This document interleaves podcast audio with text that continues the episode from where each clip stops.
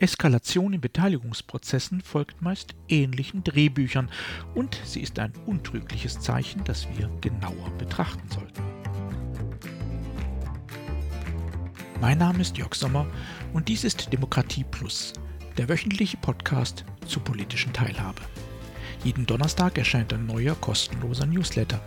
Am folgenden Sonntag gibt es den Text dann als Podcast. Alle Ausgaben finden Sie ganz einfach Geben Sie demokratie.plus in Ihren Browser ein und schon sind Sie da, wo Sie sein wollen. Nun aber zu unserem heutigen Thema.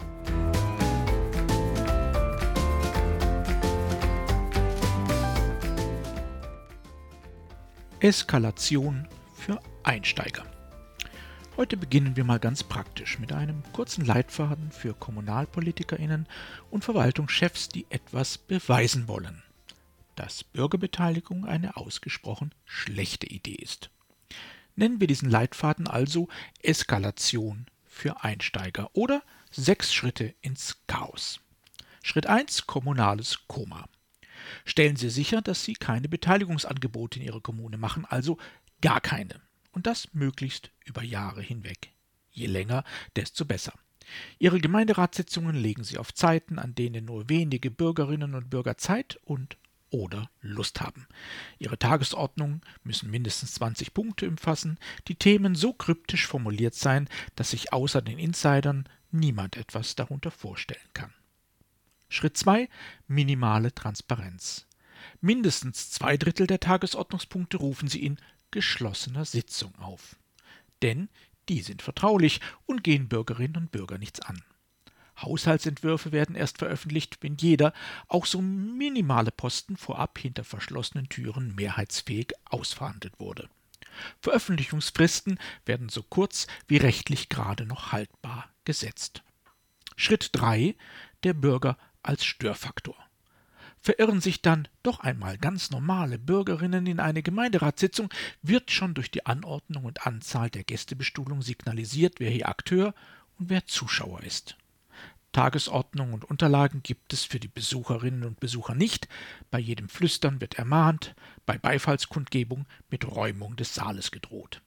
Sind Fragen aus dem Publikum erlaubt, werden sie mit maximaler Kürze und minimalem Informationsgehalt abgefertigt, um möglichst bald in die ersehnte nicht öffentliche Sitzung entkommen zu können.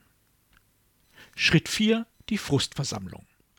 Wenn es gar nicht mehr anders geht oder rechtlich vorgeschrieben ist, wird eine Bürgerversammlung anberaumt. Auch hier wieder in fein ziselierter Sitzordnung mit Vorliebe konfrontativ. Ein langer Tisch für Verwaltung und Politik, gerne auch mal erhöht auf einem Podium. Gegenüber Sitzreihen wie im Theater. Ein Mikrofon für jedes Podiumsmitglied, ein Mikrofon für alle Bürgerinnen und Bürger zusammen. Die Tagesordnung liest sich dann auch gerne einmal wie die Titelseite der Bild. In einer einzigen Sitzung soll es erst um die Installation von weiteren Windkrafträdern gehen, 30 Minuten, dann um die Schließung des örtlichen Freibads, 30 Minuten, um die Erweiterung der regionalen Mülldeponie auf der Gemarkung, 20 Minuten, und zum Dessert gibt es in Mitteilung des Standorts für eine neue containerbasierte Flüchtlingsunterkunft 10 Minuten. Die Bürger und Bürgerinnen dürfen Fragen stellen. Maximale Redezeit eine Minute. Darauf folgen ausführliche Kommentierungen von jeweils mindestens drei Podiumsmitgliedern. Schritt 5. Die überraschende Eskalation. Spätestens beim dritten Tagesordnungspunkt geht das unwillige Gemurmel vieler Anwesender in lautstarke Missfallensäußerungen über. Ermahnungen des Podiums provozieren weitere Pöbeleien. Der Saal wird laut, die Tagesordnung gesprengt, die Versammlung vorzeitig abgebrochen. Der Bürgermeister verlässt fluchtartig den Saal, der Rest des Podiums ist zu langsam und bekommt auf dem Weg zum Ausgang den ein oder anderen Schubser ab. Schritt 6 gehen sie zurück auf Los. Für die Lokalpresse ist das Drama ein gefundenes Fressen. In Interviews bedauern die kommunalpolitisch Verantwortlichen einhellig die überraschende Aggressivität. Bei der nächsten nicht öffentlichen Sitzung wird festgestellt, dass gut gemeinte Beteiligungsangebote in dieser Kommune keine Aussicht auf Erfolg haben und man sich sehr gut überlegen sollte, ob, wann und wie man wieder eine Bürgerversammlung anberaume. Und damit zurück zu Schritt 1. Klingt etwas übertrieben? ist es auch und wieder nicht, denn exakt diese Eskalationsspirale inklusive der realen Tagesordnung hat vor einiger Zeit in einer hessischen Kommune genau so stattgefunden. Sie ist nicht typisch für alle Kommunen in unserem Land, aber wer auch nur minimale Erfahrungen in kommunaler Beteiligung hat, konnte die ein oder andere Praxis durchaus wiedererkennen. Tatsächlich beschreibt diese Praxis weniger Unfähigkeit oder Unbilligkeit einzelner Akteure, sondern ein verbreitetes Dilemma.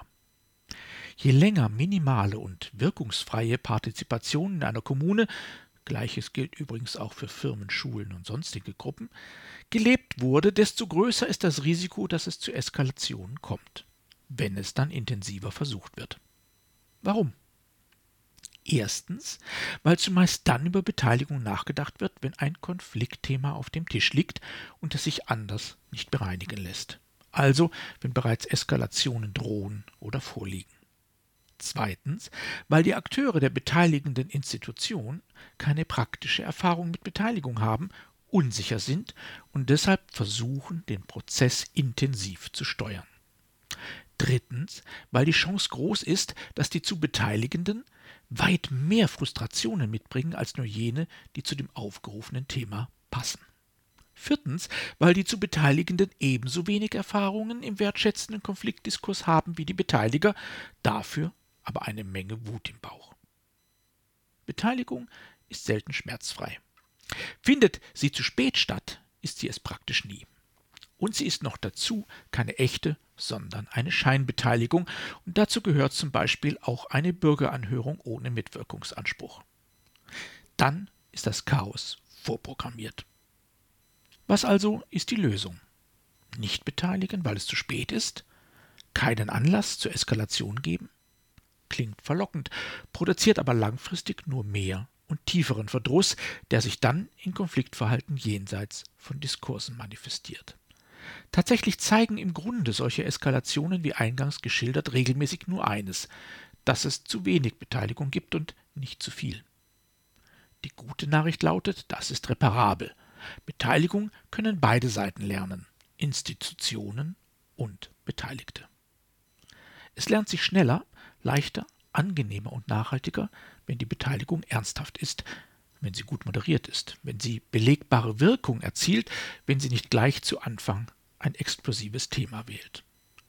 Die wirklich gute Nachricht lautet aber, tatsächlich gibt es genauso eine beidseitige Lernkurve, auch wenn diese Regeln nicht beachtet werden.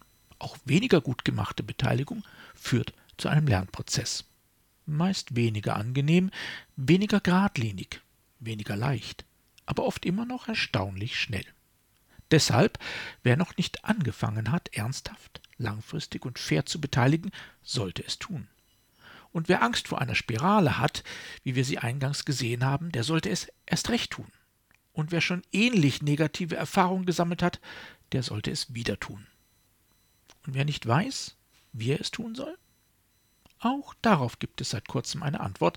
Erfahrene Beteiligungsexpertinnen haben das Kompetenzzentrum Bürgerbeteiligung gegründet. Eine Einrichtung, deren Konzept so in Europa bislang Pilotcharakter hat. Kommunale und andere Akteure können sich hier kurzfristig und kostenlos beraten lassen zu allen Fragen der Bürgerbeteiligung. Und das individuell und vertraulich von einer Expertin oder einem Experten ihrer Wahl darunter auch Beratende mit langjähriger Erfahrung in kommunalen Verwaltungen, in Ministerien, in der Politik, in Wissenschaft, Forschung und Praxis. Sie alle machen das ehrenamtlich und kostenlos. Auch ich habe gerne ein paar Beratungsstunden beigesteuert. Deshalb beenden wir unseren Podcast heute mit einem ungewöhnlichen Werbeblock. Nutzen Sie das Angebot. Googeln Sie Kompetenzzentrum Bürgerbeteiligung. Es lohnt sich. Der nächste Podcast wird dafür wieder ganz werbefrei und spannend. Es geht um den Umgang mit Populisten in Partizipationsprozessen und um Platon und Provokationen, um ziemlich viele Ps also. Bis dahin bleiben Sie gesund.